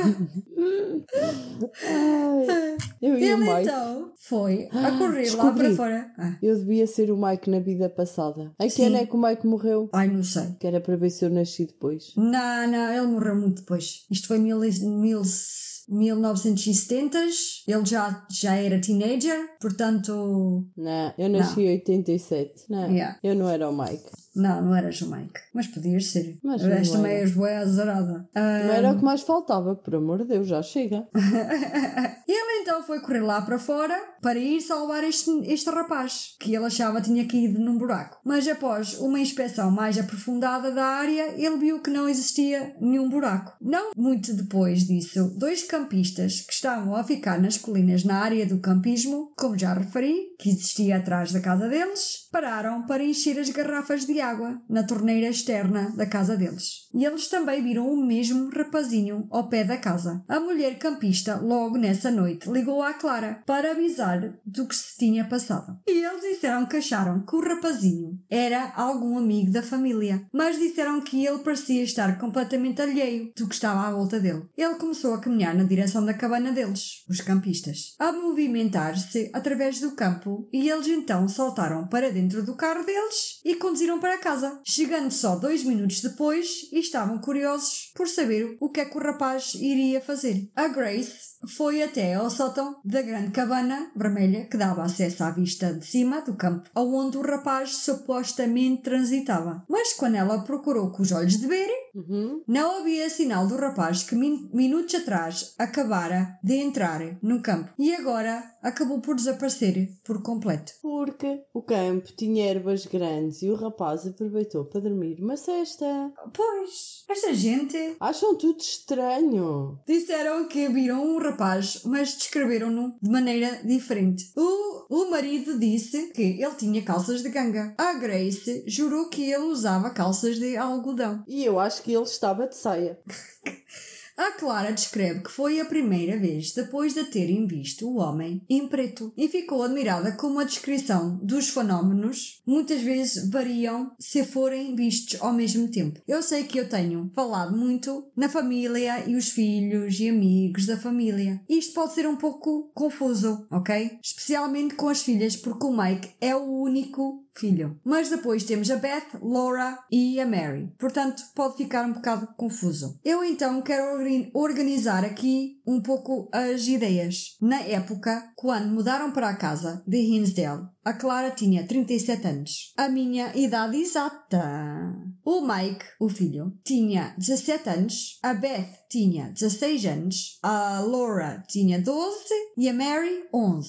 Portanto, Mary era a mais nova e o Mike era o mais velho. Agora não temos falado muito do Phil Dandy, o pai, idade 39. Ele não teve um grande papel nesta história, porque raramente estava em casa. As coisas entre ele e a Clara começou diminuindo devagar. Ele passava muitos dias na cidade de Buffalo na casa dos sogros e só ia para casa alguns fins de semana. A Clara disse que era como se ele não tivesse uma família e tornou-se tão ausente que tornou-se comum ele não estando em casa. Os filhos já não ligavam e nem gostavam quando ele estava presente, porque quando ele estava, a tensão em casa era palpável. Com tudo o que estava a acontecer no casamento e as coisas estranhas que aconteceram à volta da casa, só aumentava ainda mais o stress. E a Clara não sentia que podia confiar no marido dela porque ela sentia da parte dele se ela falasse iria ser como falar de qualquer outra coisa e acabava numa discussão. E ela não tinha tempo nem capacidade mental para discutir com ele. Eles tinham chegado a um nível crítico de comunicação e o fê-lo como gostava da pinga, ok? Que é que em todas as histórias alguém gosta da pinga? Epá, nessa altura acho que a pinga era, era o, o antidepressivo okay. de agora, né? Acho que agora as pessoas também gostam da pinga. Sim. Olha, estou a beber, hein? Olha, rum com sumo de limão e tu estás a aguinha. Se dá para ver que é água, dá. Não, não é de Alcano, é de Penacova. Ele agora estava a ver cada vez mais, fazendo o bar local a sua casa. Ele muitas vezes não estava no sítio aonde ele dizia que estaria, né? E também estava a trazer menos dinheiro para a casa do trabalho. E quando a Clara perguntava-lhe o porquê disso, ele nunca tinha uma resposta plausível. Portanto, o casamento estava a sofrer de falta de confiança também. A Clara acabou por levantar as suas preocupações ao marido e, por surpresa dela, ele não se riu nem pôs abaixo os sentimentos dela. Ele como não estava em casa tanto, ele não sentia nem via metade daquilo que o resto da família, da família estava a sentir. Mas mesmo nos períodos curtos que ele estava em casa, ele também sentia que alguma coisa não estava certa e achava que havia uma força maligna presente que fez com que ele ficasse desconfortável. Com estas coisas todas a acontecer, pessoas a desaparecer, animais a morrer, dinheiro a dar sumiço, músicas estranhas vindo das colinas, noites de guarda guarda-chuva que começou a ser normal e objetos voadores não identificados. Todas essas coisas chegaram ao auge em junho de 1973. E se achas que tudo que a gente já falou é creepy e assustador ou inquietantes, então os eventos que começaram aquele verão são arrepiantes e o dobro de ok? Eu não queria estar na situação desta gente. Numa sexta-feira, dia 29 de junho, a Clara estava em casa sozinha pela primeira vez que já se fazia muito tempo que isso não acontecia. O Phil levou Laura a uma consulta de oftalmologia e o resto da canalha foi também mais pelo passeio. E a Clara nessa tarde também tinha uma consulta no médico. Mas até fazer a hora ela instalou-se no sofá com um livro para desfrutar do silêncio que era tão raro. Ela só tinha lido por alguns minutos quando ela ouviu o parecia ser uma grande pilha de papéis a cair ao chão. Ela assumiu que tinha tinha sido a pilha de jornais que tinha tido posto lá fora nessa manhã. Ela então foi para ir juntar as folhas dos jornais, mas os jornais estavam exatamente onde ela os tinha deixado. Ela foi dar uma vista de olhos pela casa para ver se mais alguma coisa tinha caído, mas estava tudo em ordem e no sítio. Ela então foi para ir continuar a ler, mas mal ela se sentou, a janela que ficava diretamente à frente dela e ficava Abriu. fechou com toda a força. Mas ela assumiu que tinha fechado. Porque quando ela olhou para cima, ela viu que a janela continuava aberta. Hum. E todas as outras janelas à volta dela continuavam abertas também. Creepy! Uau, ela, ela estava a ouvir barulhos. Yeah. Ela, completamente assustada, abandonou a sua fantasia de ter uma leitura tranquila e pacífica, saiu mais cedo para a consulta dela. Ai, ufa, ufa! Na segunda-feira seguinte, dia 2 de julho, o Phil foi para o trabalho e a Clara ficou em casa com a Beth e o Mike. As outras duas foram passar o fim de semana com os avós. Naquela noite foram todos para a cama por volta das 11 horas. Mas às três e meia da manhã, a Clara foi acordada por um grito a vir do piso de baixo. A Beth e o Mike dormiam em quartos separados, no resto de chão. Então a Clara, aflita, correu para ir ver o que é que se passava. A Clara encontrou a Beth deitada de barriga para cima, com as mãos a tapar os olhos e a tremer de medo. A Beth contou à mãe que se tinha levantado para ir buscar um copo d'água à cozinha. E quando ela voltou para a cama e deitou-se, algo tinha saltado por cima da barriga. Nisto a Beth disse que era peludo e parecia ser um dos gatos. Mas quando essa coisa foi para lançar-se à cara dela, ela bateu aquilo com o braço para se proteger. E ela esperou de ouvir um baque quando bateu no chão, ou quando, pronto, batia na parede. Mas ela não ouviu nada. Desapareceu, depois do braço dela entrar em contacto com aquilo. Agora, os dois gatos da família tinham estado lá em cima com a Clara, quando isto aconteceu. Dormiam com ela sempre na cama. Nisto, foram todos para a cama dormir.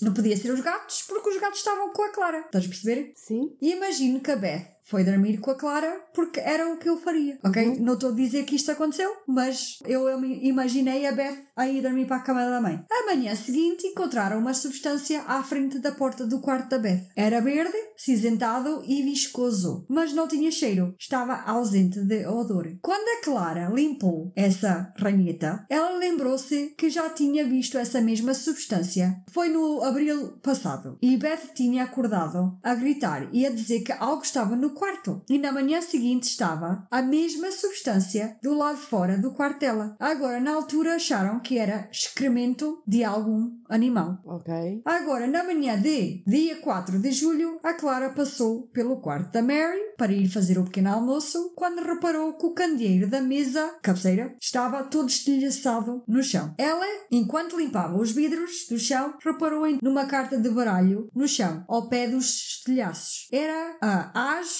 de espadas. E então a Clara meteu na mesa do quarto dela para depois ir procurar de que baralho é que aquilo pertencia, né? Para completar. Sim, achou que a filha tinha mexido nas cartas e tinha deixado ali uma. Yeah. A manhã seguinte, ela foi para ir tirar a carta, que ela tinha guardado, mas tinha desaparecido. E logo nessa mesma manhã, ela encontrou então a carta no quarto da Mary, em cima da cômoda dela. A Clara ficou um pouco fora de si e expressou isso ao marido, mas ele disse que provavelmente foi ela que se tinha esquecido, tinha posto no quarto da Mary. Nessa mesma manhã, aconteceu muita coisa nessa manhã, pelos vistos. Esse espírito estava cheio de energia, né? Uhum. A Mary tinha acordado com uma queimadura misteriosa na perna. Ela comentou isso no pequeno almoço. Nisto, a cara do irmão, Mike, ficou pálida, porque ele também tinha acordado na semana passada com uma queimadura igual na perna. Uau! Yes.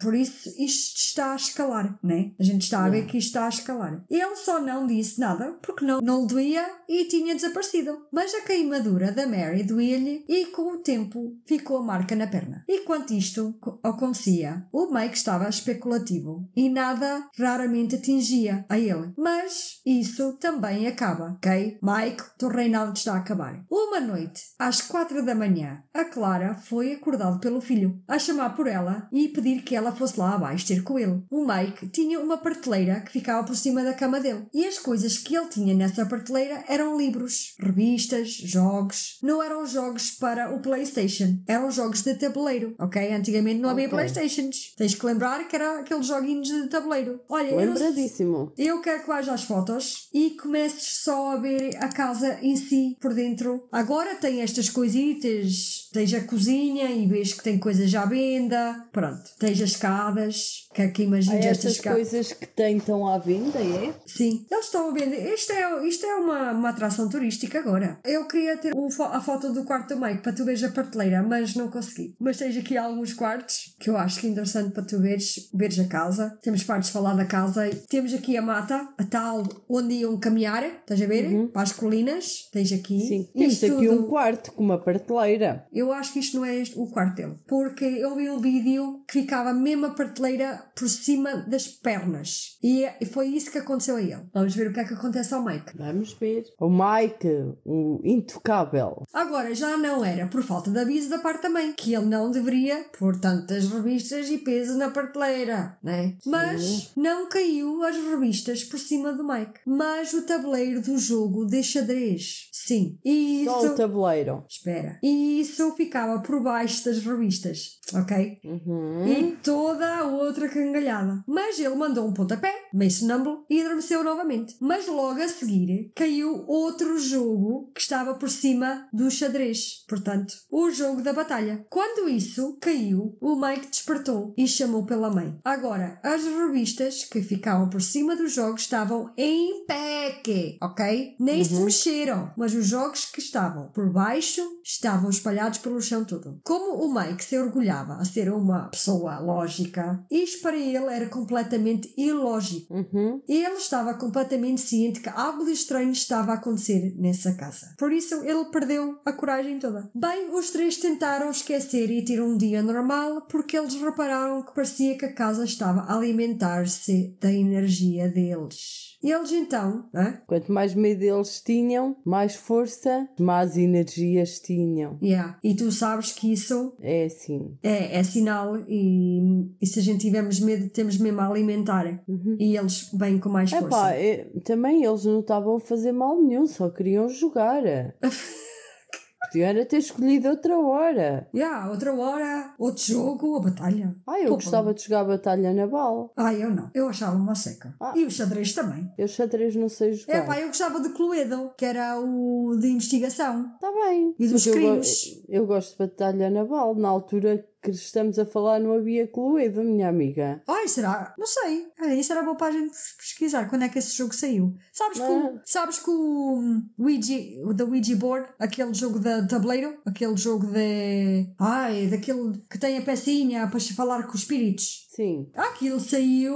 Upa, upa, em 1800x. Está bem, mas estamos a falar de Cluedo. É diferente. Sim, é mais moderno. Eu ainda vou. Espíritos, espíritos já, já se ouve falar há muitos anos. Sim, sim. Onde é que eu estava? Ah, eles então tiveram um dia no sofá, a comer batatas fritas, a ver televisão e a conversar e estavam a divertir. Estavam todos a rir quando Mike apontou para uma fila de fotos que estava na parede. Sabes, nas casas americanas não é uma casa se não tem uma parede cheia de fotos. Yeah. E é sempre a subir as escadas. Não sei porquê, mas os americanos gostam de quando estás a subir as escadas tens que ver fotos da família toda. Mas isso já não sei se é mesmo assim, mas eu penso que sim. Eu tenho uma colega que a casa dela está repleto de fotos.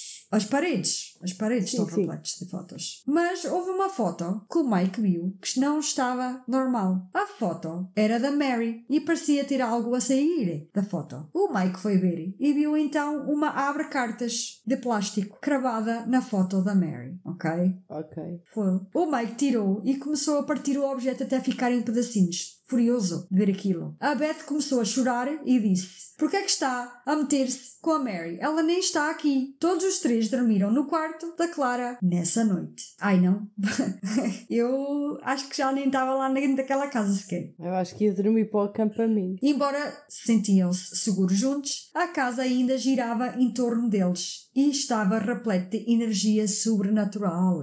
A Clara descreve o terror que sentiu naquela noite com os filhos na cama. Ela descreve isto no, no livro, atenção. Ela ouvia passos pesados de homem lá embaixo. Caminhavam de uma ponta à outra da casa toda, toda a noite. Quem ou o que é que estava a caminhar usava botas de sola dura. Pelo menos foi o que ela achava. O Mike, volta e meia, perguntava à mãe: Mãe, consegues ouvir isso? Não tens medo? E ela respondeu: Não prestes atenção, desde que não comecem a subir as escadas. Pelos vistos, a mãe da Clara tinha um primo que era padre. Ele era o Father Bob. Então, no dia 7 de julho, uma sexta-feira, a Clara ligou à mãe para saber se, ele, se ela podia falar com o padre, para ele ir lá à casa para abençoar a casa. As outras filhas, Mary e a Laura, tinham ficado com os avós já por algum tempo. Elas, no início, ficaram por um fim de semana, mas depois estendeu-se por meses. Não queriam voltar à casa Hinsdale. Ficou combinado com o padre para dia 10 de julho e ele ficava o dia, comia e abençoava a casa. E nesse dia ele foi lá, jantou, falaram de- do que é que se passava, ele foi quarto em quarto e dava uma reza e abençoou a casa. Mas antes de ir embora, virou-se e disse: Não sei se te fiz bem, mas também não te fiz mal. Agora, depois disso, os incidentes naquela casa acelerou de ritmo. Os passos de homem tornou-se constante. No quarto da Mary, ela ouvia bater constante na parede. E durante a noite a família toda acordava com frio penetrante. Uma, e isto no meio do verão. Uma manhã acordaram e viram a porta de tela na varanda, feito em pedaços. Parecia que um animal tinha arranhado até que a rede da tela ficou em tiras.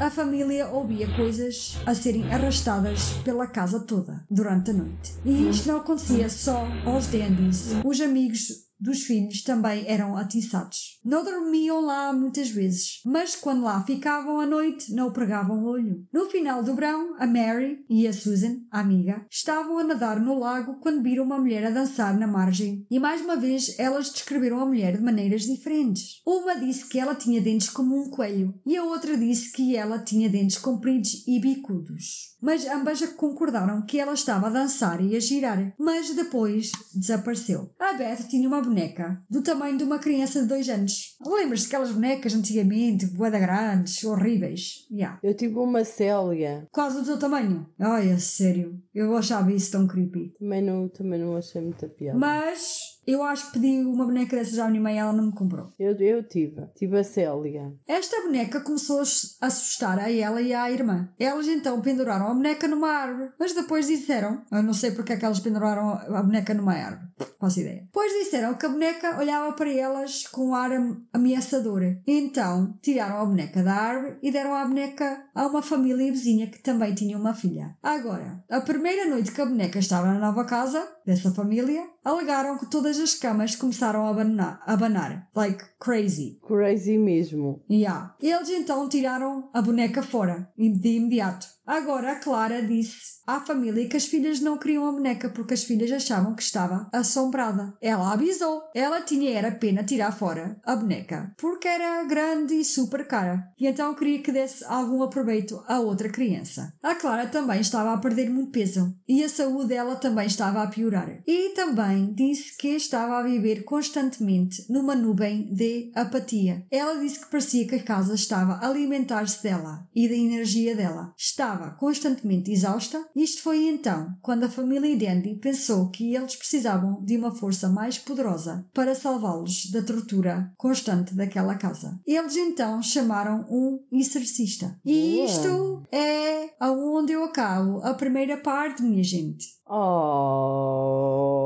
que pena! Yeah, tem que ser em duas partes porque é muito longo. Eu sei que é um bocado chato, mas também é chato ser longo demais. Inês, tens alguma coisa que queiras dizer? Não, não, não. Esta viagem de balão foi bastante interessante. Foi, não foi? Foi. Apanhei o búfalo a meio do caminho. Ai, sério. Bem, eu, eu, pronto, eu andei a pesquisar isto, eu achei isto um caso uh, interessante para trazer para o Halloween. Eu espero que toda a gente também gostou. Eu gostei. Tu gostaste? Já não vou jogar o Halloween este ano. Olha, crianças de olhos negros e agora uma casa assombrada? Não sei não. Eu também, eu já, ti, eu já tinha algum respeito pelo Halloween. Já tinha algum respeito? Sim, tinha. Agora tens mais? Agora tenho mais. Não, não, não, porque o Halloween é quando toda a gente tola sai de casa. E na América é conhecido por a tolice completa. Bem, Inês, uh, acaba por aqui, pessoal. Obrigada por nos aturar e agradecemos a vossa paciência. Espero que gostaram deste caso, que não é um caso, é uma história. Iremos lançar um episódio duas em duas semanas, mas neste caso não vai ser duas em duas semanas, gente. Não tenho que esperar duas semanas. Vamos lançar esta primeira parte uh, hoje, sexta-feira, e para a semana vai estar publicado a segunda parte. Na próxima sexta. Yeah. Portanto. Espero que tenham gostado, que se tenham divertido, que se tenham arrepiado. Hum, e, vamos, eu... e vamos esperar, porque espero que a próxima seja mais arrepiante. Uhum. E fiquem connosco para o próximo. Se tiverem histórias para contar do paranormal ou casos que queiram que nós discutimos aqui, mandem para o nosso e-mail viagensobscuras.gmail.com e deixem um comentário pessoal nas nossas redes sociais sobre este episódio. Passam por lá para dar o vosso feedback. Temos Twitter, Facebook, Instagram. Escolham a vossa plataforma preferida para dar a vossa opinião e preferências de tópicos. Bem, viajantes, fiquem conosco para a próxima viagem pelo obscuro. Bye! Tchauzinho! Bye bye! Bye bye! A door was shut. The keys were lost, you screamed. And so began the saga titled Sympathy. The lights are off. you're scared, why hide the switch then? Cause that's the trick. The door was locked by one of us. Guess who? You're crying, I'm all alone. There's not a living soul who cares now. But I am just down the hall. Oh, there's tornadoes and you love that. I can't give up on you despite the harm. worthless.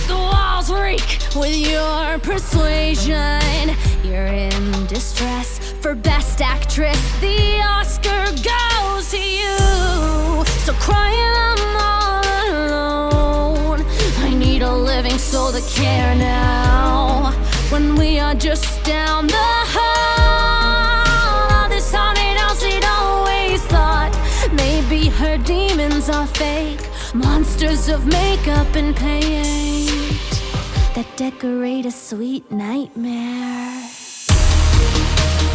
Must be.